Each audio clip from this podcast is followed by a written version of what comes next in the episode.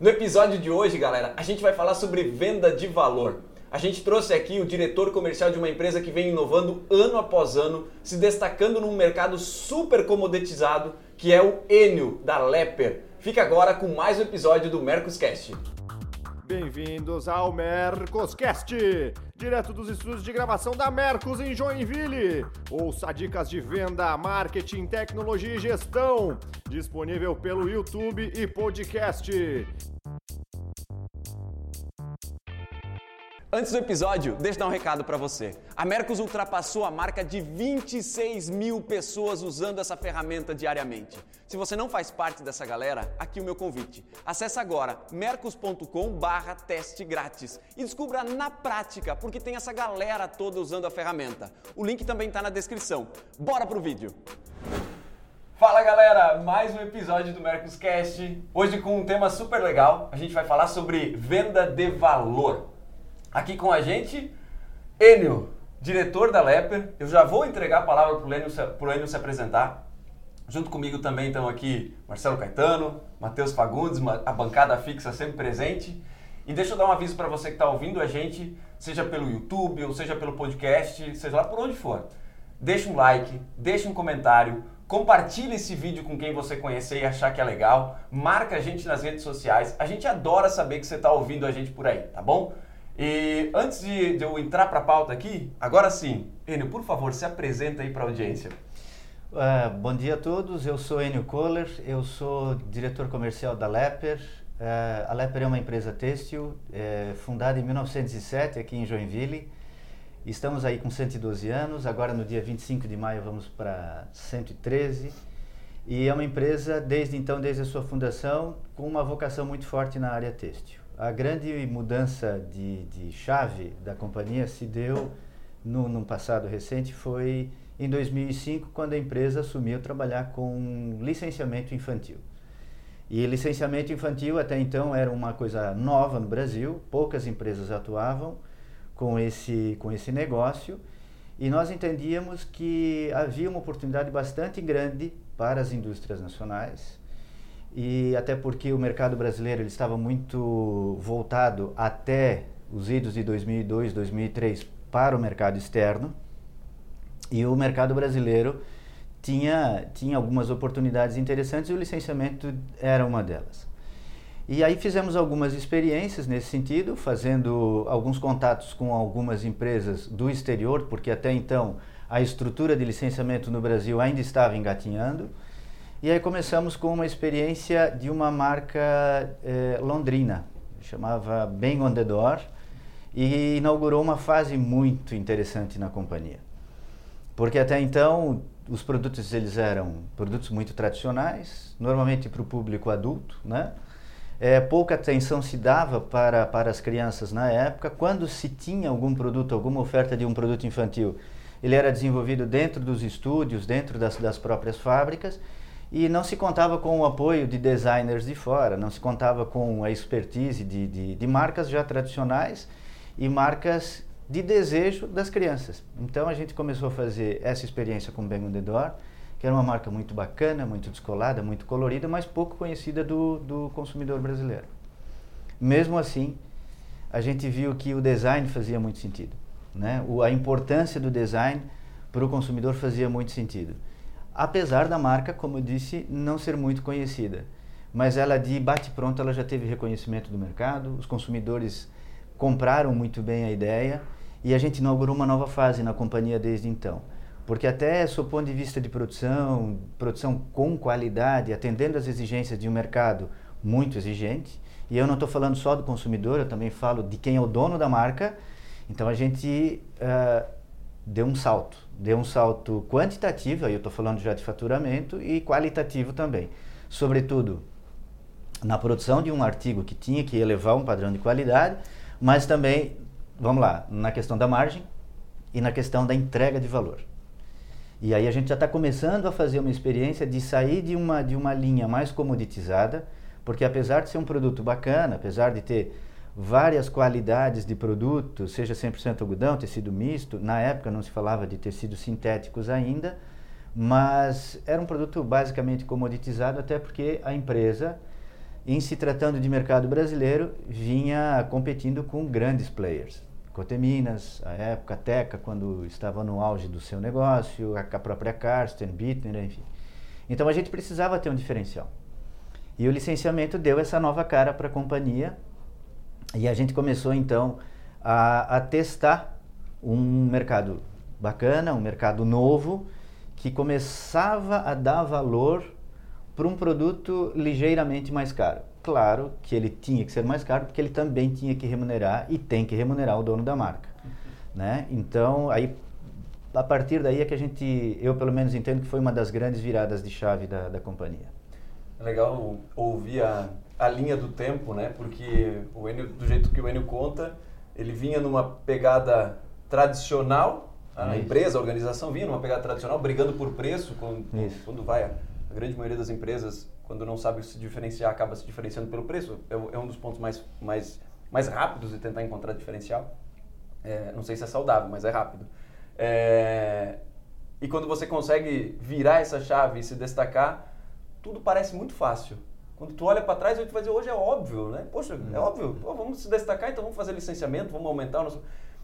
Eu queria ouvir de vocês se vocês já participaram, ou se em algum momento vocês já viraram essa chave de vender preço e se diferenciar por preço, que não tem nada de errado, é uma estratégia, para depois dali em diante, cara, eu não sou mais o mais barato, eu não vou mais brigar nessa, nesse campo aqui, e agora meu campo é outro. Meu campo é, é, um, é um diferencial, seja pelo licenciamento, seja pela qualidade do produto, seja pela marca estampada, seja pelo ponto de venda, seja lá por onde for. Vocês já participaram de algum processo de virada de chave desse jeito? Bom, é, é bem comum, né? Quando a gente fala do texto, eu acho que conheço boa parte né, da, da, história também da Leper, também de Joinville e tudo isso. E, e, na história do texto, a gente normalmente começa sendo uma, um competidor pelo preço. É, é muito comum, não é o mais correto se a gente for falar uhum. assim, né? Mas é muito comum. A gente começa a construir aquilo e a indústria vai crescendo, a gente vai brigando nisso e conforme ela vai crescendo também a gente vai descobrindo que tem sempre vai ter um concorrente mais barato.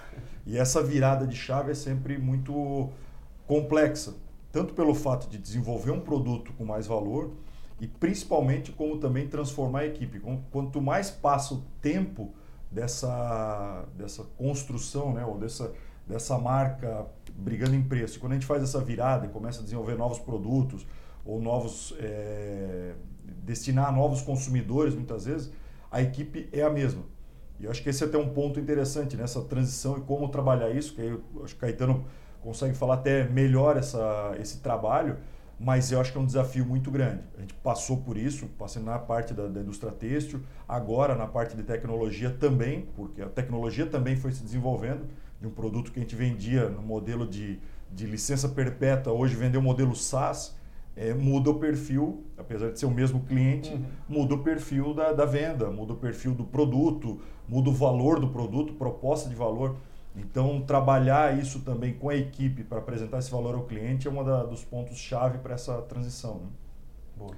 É, é, eu escrevi um livro que chama Chega de Desconto, né? Então, então é, é, essa é uma área que, que a gente atua bastante.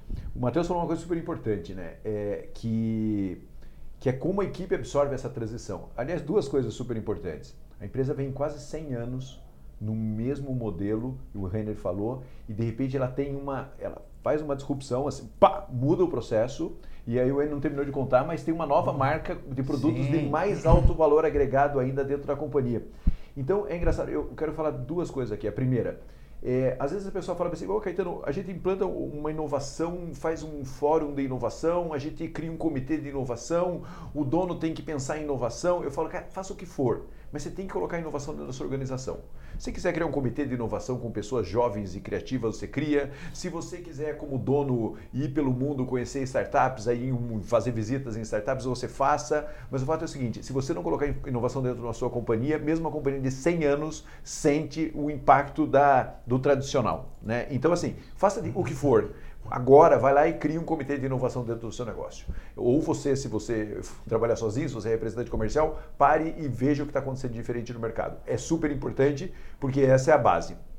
É, o segundo ponto que o Matheus falou é como a equipe reage a isso, né? A gente sempre fala, esses dias eu estava com, tava não, eu tenho um, uma série de eventos com uma empresa no Rio Grande do Sul que está fazendo exatamente isso.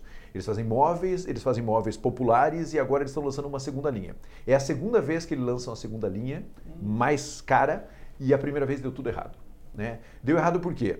Porque o Matheus falou, a equipe não absorveu, é, o lançamento não foi bem feito, ele não entendeu que ele tinha, na verdade, uma nova empresa surgindo dentro da empresa antiga, e a empresa antiga sempre tenta trazer a empresa nova para dentro, né?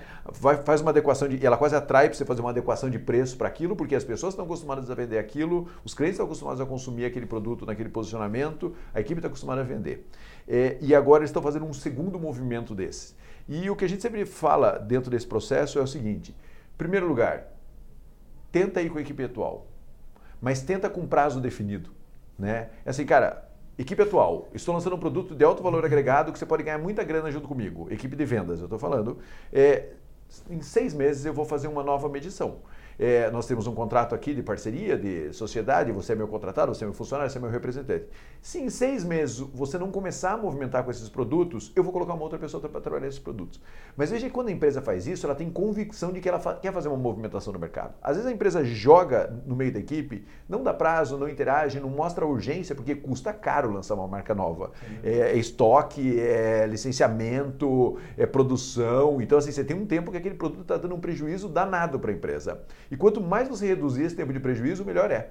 E para reduzir o tempo de prejuízo é o engajamento da equipe. Então, assim, um lançamento bem feito, um prazo bem, um acordo bem determinado, até porque muita gente já vai falar, cara, eu não, esse produto não encaixa comigo. Uma análise de perfil de novos clientes faz com que esse lançamento seja mais seguro e aconteça de uma maneira mais eficiente. Ainda assim tem riscos, porque sempre tem risco numa companhia vai reposicionar preço. Mas é muito importante fazer um passo a passo para que esse lançamento seja bem sucedido. Eu queria só pegar um gancho no que tu acabou de falar, Caetano, e o que o Matheus também é, defendeu há pouco. E já entrando agora na seara da, da, da, de uma segunda virada de chave, é, é, muito em linha do que você acabou de defender agora. É, em 2017, dentro do conceito de inovação, né, que são, isso também, apesar de ser uma empresa tradicional, mas os executivos da empresa, e eu tenho orgulho de dizer isso, a gente é uma equipe inquieta, né? Então a gente teve a gente teve na China, hum, dentre as inúmeras feiras que a gente visita mundo afora, e eu me dei na, na ocasião um prazo de, de, de três dias ou quatro dias para visitar todos os estantes que poderiam atender as nossas demandas enquanto lepra. Só que surgiu ali nesse, nesse, nesse período um dia para olhar para outras para outros estandes, outras oportunidades de negócio. Pois bem, saindo um pouquinho daquela, daquela caixinha do quadrado lepre cartesiano, então a gente começou a olhar é, outras oportunidades de negócio, por que não? E aí surgiu é, uma série de, de, de, fornecedores, surgiram uma série de fornecedores para um, um valor agregado mais alto. Uma, e por que não? Né? E por que não experimentar essa possibilidade? Trouxe essa ideia, Claro, aí nós estamos falando de outro tecido, nós estamos falando de outro acabamento, nós estamos falando de outro público, de outro nível de exigência, enfim. Eu trouxe essa ideia para o Brasil, dividi com os acionistas, com a presidente, que de bate pronto, o presidente da companhia comprou a ideia. Logo em seguida, o pai dela, o seu Loyola, também achou muito interessante a ideia, só que não dá para se atirar no mercado sem pesquisa. E aí no início de 2018 a gente foi, a gente contratou uma empresa de pesquisa para medir o tamanho desse mercado saber quem eram os players, saber qual é o tamanho desse mercado, quantos pontos de venda. Então, dado que aqui eu posso divulgar para vocês, a Leper opera com cerca de 6.500 clientes ativos. Né? Quando a gente foi medir esse mercado, que é o que a gente chama de luxo acessível, eh, a gente está falando em torno de entre 400 e 500 pontos de venda. Então é outro, é, é, outro mercado, é outro posicionamento, é outra linguagem, mas a oportunidade estava ali. Depois da pesquisa, vimos que havia uma oportunidade, até porque não existe tanta lealdade de marca nesse, nesse segmento. Pô, por que não então participar desse, desse mercado, que é um mercado altamente promissor e que se desenhava como promissor? Pois bem, logo em seguida, a final do, do, do, primeiro semestre de 2018, eu fui de férias. Fui de férias para a Europa, mas a gente vai de férias e nunca para de trabalhar. Porém, eu acabei entrando numa super loja de departamentos e vi lá um, a inspiração para o pro, pro negócio mas sob o ponto de vista de produto e design, né? E aí eu trouxe algumas referências de lá, algumas referências estéticas e compartilhei com a presidente da companhia. E também, debate pronto, pô, é isso que a gente tem que fazer, mas como é que a gente coloca isso de pé? E esse é o ponto crucial, fundamental que eu gostaria de destacar. Tem que ter design, tem que ter inovação. E aí vem aquele negócio, mas como é que você cria inovação dentro de um mercado maduro, dentro de um segmento muito tradicional? Principalmente por uma parcela de consumidores muito mais exigente que aquele popular, comoditizado, enfim. Aí contratamos contratamos um, acho que é o melhor designer, se não o melhor designer de, de, de estilo do Brasil. Nós o convidamos para que ele fosse o diretor de estilo e design da, da companhia. É, Alberto Codonho é um expoente hoje no mercado brasileiro e também internacional. Ele foi responsável pelo reposicionamento de marcas como Artex, quando Artex era Artex. Foi responsável pelo reposicionamento também e pelo ingresso da, da Karsten de maneira muito, muito muito agressiva no mercado de cama, mesa e banho brasileiro.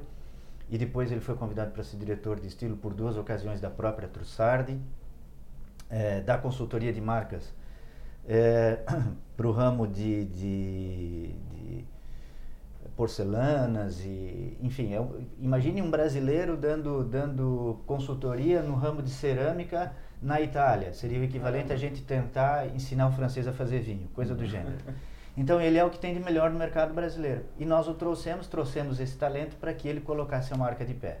Dentro de um conceito de inovação, inovação em que? Em estamparia. Tanto que essa, esse produto ele não é produzido no mercado brasileiro, ele é produzido eh, no Oriente Médio, numa nação que tem o melhor algodão do mundo, tem a melhor tecnologia de estamparia do mundo, tem um padrão de acabamento inigualável e é o que a gente fala. Se a gente pudesse definir essa nova marca que é a By the Bed, é, a gente define ela como uma marca inimitável, porque a indústria brasileira não tem capacidade nem técnica, operacional, muito menos tecnológica, para fazer um produto com a qualidade que a gente oferece para o consumidor brasileiro. Então, o conceito de inovação está muito presente desde o ano passado, desde 2019. Começou com aquela sementinha plantada em 2017. A gente construiu o modelo em 2018. A gente foi para para um estúdio na Alemanha para desenvolver a coleção lá, porque a gente queria ter contato com o que existia de melhor no mundo. E em agosto do ano passado nós lançamos a marca. Fizemos um lançamento bacana, que é aquilo que você falava pouco, né, Caetano? Tem que ter um cuidado muito grande. O filho ele tem que nascer bem já desde o primeiro dia, né? Ele tem que ser educado muito bem desde o primeiro dia. Então cuidamos muito bem da questão da sonoridade da marca, da identidade visual da marca, a gente contratou também uma agência local aqui de comunicação que fez um trabalho brilhante. Também sempre por trás do produto tem um storytelling para dar para a força de vendas um componente de argumentação forte, onde o preço ele é sim fundamental, mas sobretudo o conceito do produto ele é preponderante.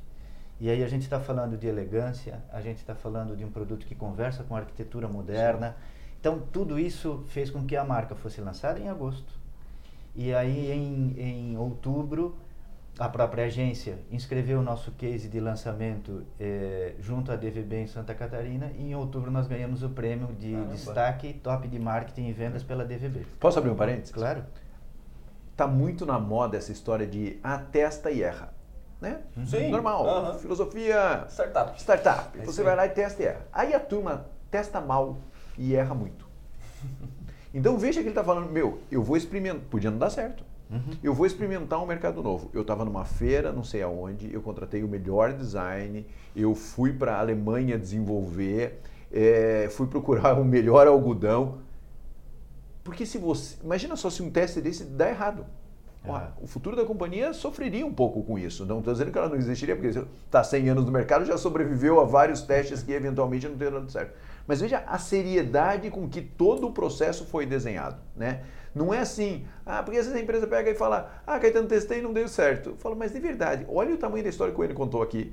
E olha às vezes a história que a empresa faz. Ah, eu fiz lá um produto lá, coloquei no mercado, não treinei minha equipe, não fiz uma convenção, não fiz um lançamento direito, não, não funcionou. Contra, não deu contra, não funcionou. Que azar. Ah, é exatamente. É Você fala, claro que não vai funcionar, porque você não é que você não tem que testar, mas tem que testar com um padrão mínimo de qualidade. No caso deles, eles foram com um padrão excepcional de qualidade, mas tem que testar com um padrão mínimo de qualidade. Volto a dizer, a empresa antiga e atrai a empresa nova. E se você não. Essa, essa, esse novo processo, esse novo produto, esse novo projeto não tiver uma força, ele tende a perder e, e cair pela, pela própria gravidade da empresa antiga. E outra coisa super importante: a empresa inovadora não é aquela que gera inovação, é aquela que vende inovação. Ah, tu pegou um Sim. gancho, cara, que eu acredito que quando a gente vende valor, não basta ser, tem que parecer. Isso. Porque o que você narrou para mim aqui é o ser. Nós somos isso, temos isso, então, né? mas agora como isso parece desse jeito para o cliente? Eu acho que esse é o maior desafio quando você decide enveredar dizendo, gente, beleza, eu sou, vamos lá, eu sou o mais caro desse meu do segmento, eu sou um dos mais caros desse segmento, mas eu sou o mais caro por isso, por isso, por isso, por isso. E aí esse é o momento da virada de chave que eu acho que a maioria das empresas, dos negócios falham, que é o parecer para o cliente. Isso não desqualifica teu produto. Teu produto continua sendo o melhor do negócio. Mas como isso chega lá na ponta? É, esse, esse erro de, de, de, de, comunicação é muito comum quando você usa as mesmas equipes e não faz bons treinamentos para virar os times. Enio, tu manteve o mesmo time? Legal, Como é que foi, cara? Legal esse gancho. Bom, duas coisas. É, o trabalho está pronto? Não está. Muito pelo contrário. A gente, sim, começamos muito bem, fizemos uma boa convenção de vendas. Nós chamamos os melhores profissionais que, no nosso entendimento, é, poderiam carregar consigo os valores da time marca. Time de vendas, tu está falando. Time de vendas. Okay. Não foi todo mundo, então? Você selecionou alguns? Não, não. Aí é que vem a grande, vem a grande sacada da By the Bed. Bom, primeiro que não é, ela não é, é o contrato social é de uma empresa nova. Nós criamos uma empresa nova. De verdade, Pô, é, legal. Então imagine numa empresa de mais de 100 anos. Criamos uma empresa nova por quê? Porque a gente queria ter uma estrutura e temos uma estrutura muito enxuta. Então são prestadores de serviço né, para esta empresa. A força de vendas é uma força de vendas à parte da força de vendas da Leper. Porque nós estamos falando, lembram que a gente falou de 6.500 uhum. é, clientes ativos da Leper contra entre 400 e 500. A pesquisa que a gente fez lá no início de 2018 apontava que esses 400 pontos de venda estavam concentrados na região sul e sudeste. Então a gente buscou representantes dessas regiões, sul, centro-oeste e também do sudeste, imaginando que a gente poderia cobrir todo o território, né? Ou poderia cobrir toda a nossa meta de vendas. Não, isso o mercado ele é muito dinâmico. Então a gente não está muito contente com, com o resultado de agora, muito embora a marca ainda é uma marca muito nova, o resultado de vendas vem surpreendendo e, e cabe dizer também que a gente está nos principais pontos de venda qualificados de cama, mesa e banho do Brasil. A marca By the Bed já está presente lá, mas agora a gente está entrando numa segunda fase, numa segunda virada, que é ampliar, e o conceito agora é capilaridade. A gente está presente em todos os estados do país. Então agora a gente também já está montando uma estratégia para pulverizar, para ter um, uma amplitude maior da marca. Mas esse é o ponto fundamental. É outra equipe de vendas. Por quê? Porque aqui a gente está falando de uma proposta de valor muito distante de uma proposta de valor dos produtos que a Leper atua. Sim. Então, é, é uma outra dinâmica de negociação, é, é outra abordagem. É, falando de como que esta marca chega para o consumidor. É um trabalho que a gente também está começando a desenvolver agora em parceria com a agência. É fazer um trabalho muito forte de trade marketing, fazer um trabalho de uma comunicação muito muito eficaz no ponto de venda. Apesar de que os nossos produtos, as embalagens, elas têm um conceito que difere de todas as outras marcas. A gente criou uma identidade visual que é o que o designer sempre defende, que foi o criador da, de, de toda a parte de estilo a gente tem que ter uma mancha de cor no ponto de venda e o consumidor ele, ele tem que entrar na loja e ele tem, tem que identificar que ele está tendo contato com algo novo, não é? E a questão do preço, a gente também foi muito cauteloso, a gente está em linha com, o, com os preços da concorrência, então não é nem o mais caro, Legal. também não é nem mais barato. O que a gente busca é levar pro, pro, primeiro para o nosso para o nosso cliente direto é que ele tem uma marca inovadora. Ele tem um conceito de design inovador, ele tem algo que o mercado brasileiro ainda não experimentou e que o consumidor brasileiro é, também não tinha contato. Né? Esse, esse é um ponto que a gente pega, acho, levando isso em consideração, né? De, Primeiro que inovação é aquilo que vende, senão ele é uma boa ideia, né? Se realmente não girar, era uma boa ideia e não, realmente não aconteceu. Inovação não é feita por uma pessoa. Não existe inovação que eu vou contratar uma pessoa e ela vai inovar a minha empresa, como eu falo de internacionalizar a empresa. Não vai. Isso é o conceito da empresa. Você ter várias pessoas nesse processo, engajadas nesse, nessa mudança. Então, quando a gente está falando aqui da, dessa inovação, a gente envolveu a equipe, a gente envolveu desde o presidente, do conselho, isso. envolveu muita gente e, é uma, e também uma paciência para que isso comece a acontecer. Porque não vai acontecer do dia para a noite. Alguns resultados aconteceram rápido, né? foram bons, uhum. mas já mostra também do Enio, assim, dá para melhorar, dá para crescer, dá para continuar e a gente vai enxergando, né, obviamente, alguns, alguns erros e algumas mudanças rápidas também, essa parte importante mas em todo um histórico, vem toda uma mudança por trás, vem esse estudo que já foi colocado. Então não acredite que vai fazer uma inovação colocando uma pessoa nova na, na sua empresa e vai, vai funcionar tudo. Tem que realmente a engrenagem toda funcionar muito bem. Né? Então é, é importante é, deixar muito claro né, que esse processo envolve muitas pessoas em todo, toda a ideia. E Sim. o cuidado com o lançamento. Eu tenho um amigo que sempre fala: as empresas vão atrás da inovação, a inovação fica sendo compartilhada para as pessoas internas e a tua equipe sabe de todo de toda a história dessa inovação aí muitas vezes as pessoas descuidam do lançamento. Eu tenho um amigo que diz é, as, as, as, empresas elas têm que ter um cuidado muito grande com o lançamento. Normalmente o que elas fazem é arremesso. Então quando ela remessa para a equipe de vendas e te vira depois acontece isso. Poxa eu testei mas não deu certo. Mas testou de que maneira? Então, um lançamento bem feito, bem estruturado, bem planejado, bem comunicado, e não é só lançar e virar as costas para a equipe e dizer agora é contigo e se vire. É mantê-la permanentemente atualizada, seja com, seja com comunicados semanais, seja com materiais atualizados, é, seja com, com renovação de todas as plataformas digitais. A equipe tem que estar permanentemente é, amparada com informações, informações e conteúdo para poder desenvolver bem. Deixa eu posso fazer um, uma, uma, uma colocação? Acho que isso o Enem falou é super importante. Não deixe para inovar quando está ruim. Inove quando está bom. Porque a inovação custa caro. Né? O processo de inovação ele não é barato. A maioria das empresas faz aquela disrupção quando já está no buraco. Aí não tem grana para lançar, não tem grana para investir. A chance de dar errado é muito grande. Então a hora de inovar é a hora que a gente está ainda com a empresa bem, com a empresa caminhando com, com, com, com dinheiro para que você consiga fazer inovação. Antes que você entre numa curva descendente. E às vezes as empresas esperam entrar nessa curva descendente. E para entrar já na, na derradeira do episódio, eu acho que uma coisa que o pessoal da audiência deve, deve estar ciente, eu queria ouvir se vocês concordam com essa afirmação, que é, a partir do momento que você decide vender valor, você tem que estar disposto também a falar não para algum potencial cliente. Vocês concordam com isso? Sem dúvida. É, não, não faz sentido Sim. você tentar, por exemplo, em, eu vou chamar de empurrar, mas bons ouvidos, né? Tentar empurrar um, um, um produto de alto valor agregado para alguém que não está disposto a pagar por aquele alto valor agregado ou não tem perfil para comprar daquele, daquele valor agregado. E aí é onde outro, é onde outro, eu vejo outro erro acontecendo nos times de venda. É não conseguir alinhar a oferta com o potencial cliente. E aí o que acontece é uma baita frustração. Sim. É dizer, esse produto não vende. Não vende por quê? Porque é caro. Eu digo, não, mas não é porque ele é caro. É porque provavelmente ele é caro para aquela pessoa que você está oferecendo.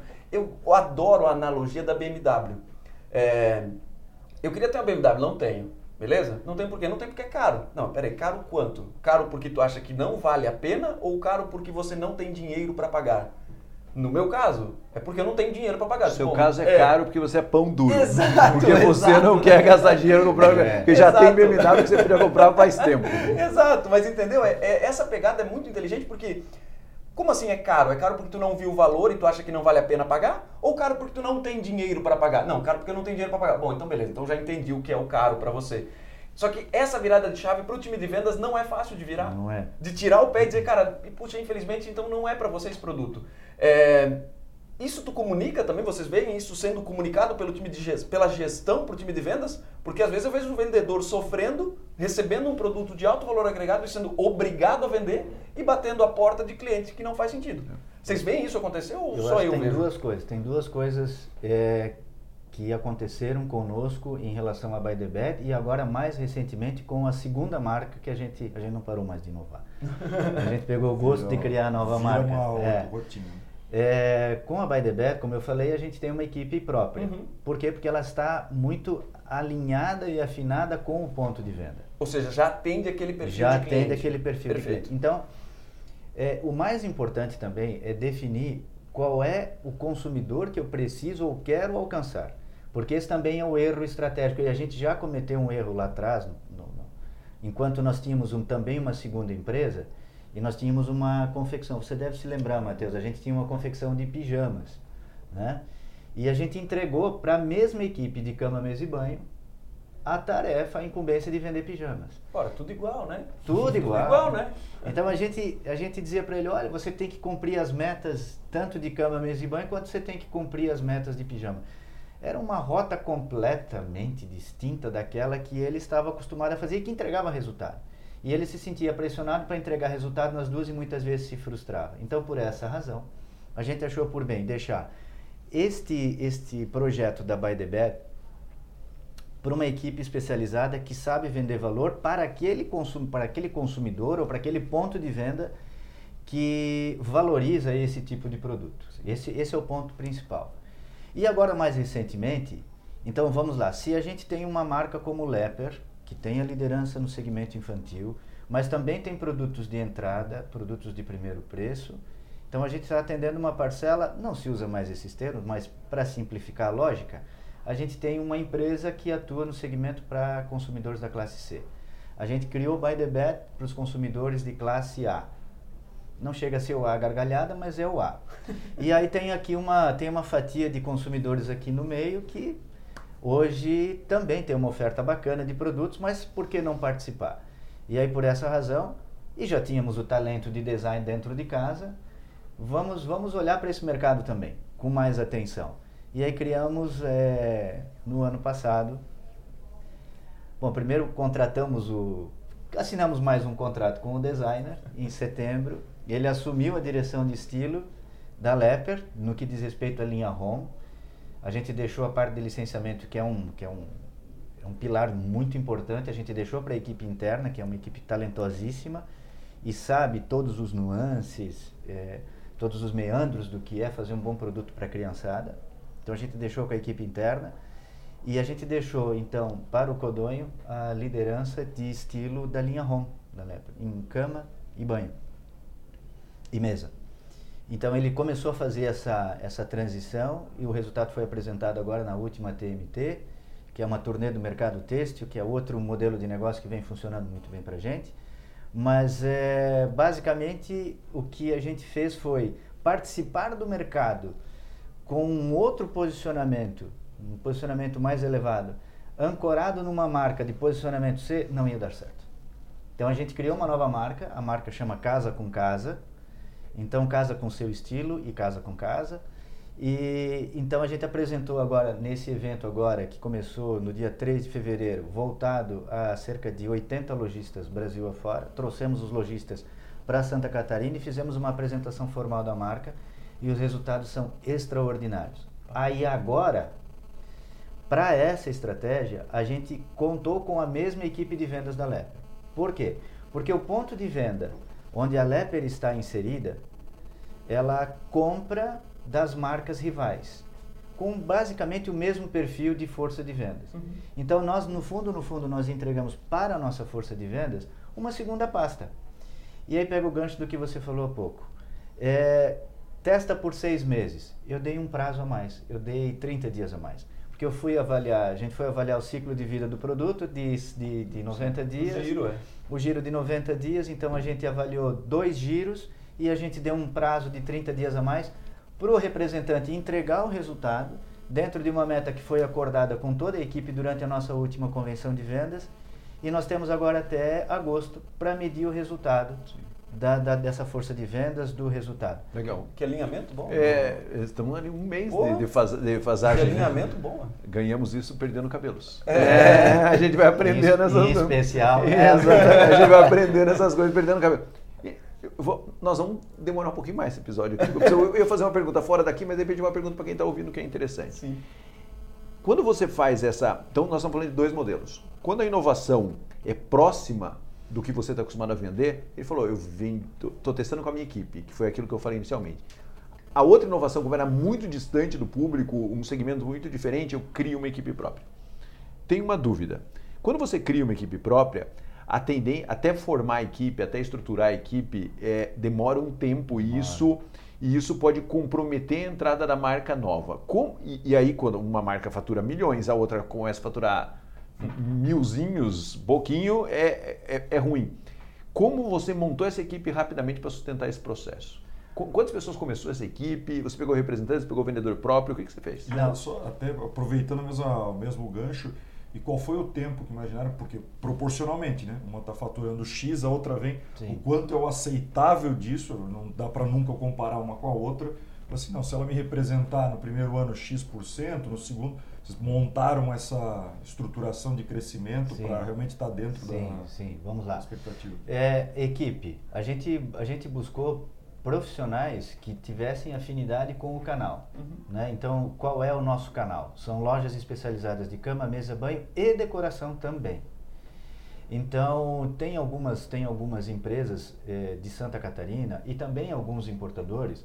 As empresas de Santa Catarina ou são produtoras ou, em grande parte, importam produtos da linha de mesa, por exemplo, mas de uma linha mais alta, uma linha de luxo. Então, a gente fez contato com alguns representantes comerciais. Uhum porque sim, o fator determinante é custo fixo. A gente sabe que é um modelo muitas vezes ideal para determinados eh, planos de negócio, para determinados negócios, mas o custo é muito elevado. Então, a nossa opção foi ter, eh, num primeiro momento, numa primeira fase, os representantes. E claro, primeira fase, segunda, terceira, se a performance for dentro daquilo que se planeja, Ótimo. a tendência é continuar com esse modelo. É, e aí fomos atrás, então, de, de representantes que tinham postura, afinidade, um discurso, um discurso muito alinhado com o propósito da marca. Então, nós começamos com seis representantes, já estamos com nove representantes. Como eu disse, a gente não está muito satisfeito com os resultados de venda, porque, e respondendo a sua pergunta, é a projeção de vendas que a gente fez é em torno de 10 milhões, de 10%, aliás, da receita do que se, do que se projeta da Leper para esse ano. Então, assim, não é nada de extraordinário, até por sinal. Quando a gente fez o lançamento da marca em agosto do ano passado, no dia seguinte ao lançamento nós fizemos um showroom. Porque como tínhamos convidado grande parte da clientela brasileira, aproveitamos já para, ok, show me the money, vamos começar a falar de negócio. E um dos, dos clientes que lá estava, de Brasília, me perguntou qual era a nossa projeção em termos de faturamento. Eu passei o um número para ele e disse assim, agora estou satisfeito. Se você tivesse me dito que seria em torno de 40, 50 milhões, eu já ia embora, porque não é assim que funciona.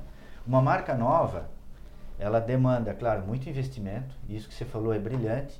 Não deixe para fazer o investimento quando a empresa está na curva ascendente, quando está na bacia das almas, muito pelo contrário, é, porque dá tempo para a gente testar modelos, dá tempo para a gente avaliar e fazer as correções de rota no tempo certo, mas é, sobretudo, ter esse período, ter essa paciência, ter essa calma, ter essa parcimônia, porque são no mínimo 18 meses.